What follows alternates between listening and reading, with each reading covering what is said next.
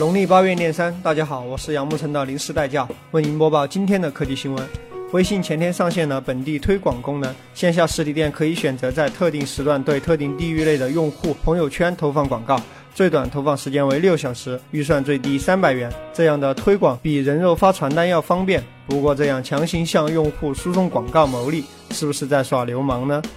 近日，国产 5G 技术已经完成了大规模天线、网络切片等技术在内的第一阶段实验工作。第二阶段将开展对移动互联网低时延、高可靠和低功耗大连接的研发与实验，计划在明年年底前完成。然而，国务院提出的提速降费，什么时候才能真正实施呢？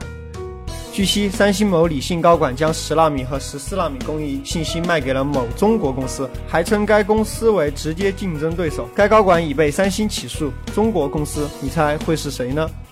雅虎二十二号承认，至少五亿用户的姓名、电邮、电话和密码被有政府支持的黑客截取。雅虎表示，正在与执法部门对此事展开调查。执法部门是不是也是政府支持的呢？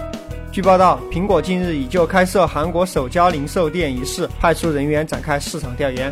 虽然苹果宣称没有宣布在韩国开店的计划，但对此消息并未否认。如果苹果趁三星旗舰爆炸进军三星后院，趁火打劫，对此你怎么看？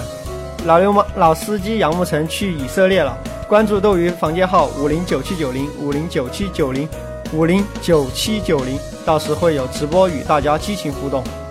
极简一分钟，下周一咱们继续拉风。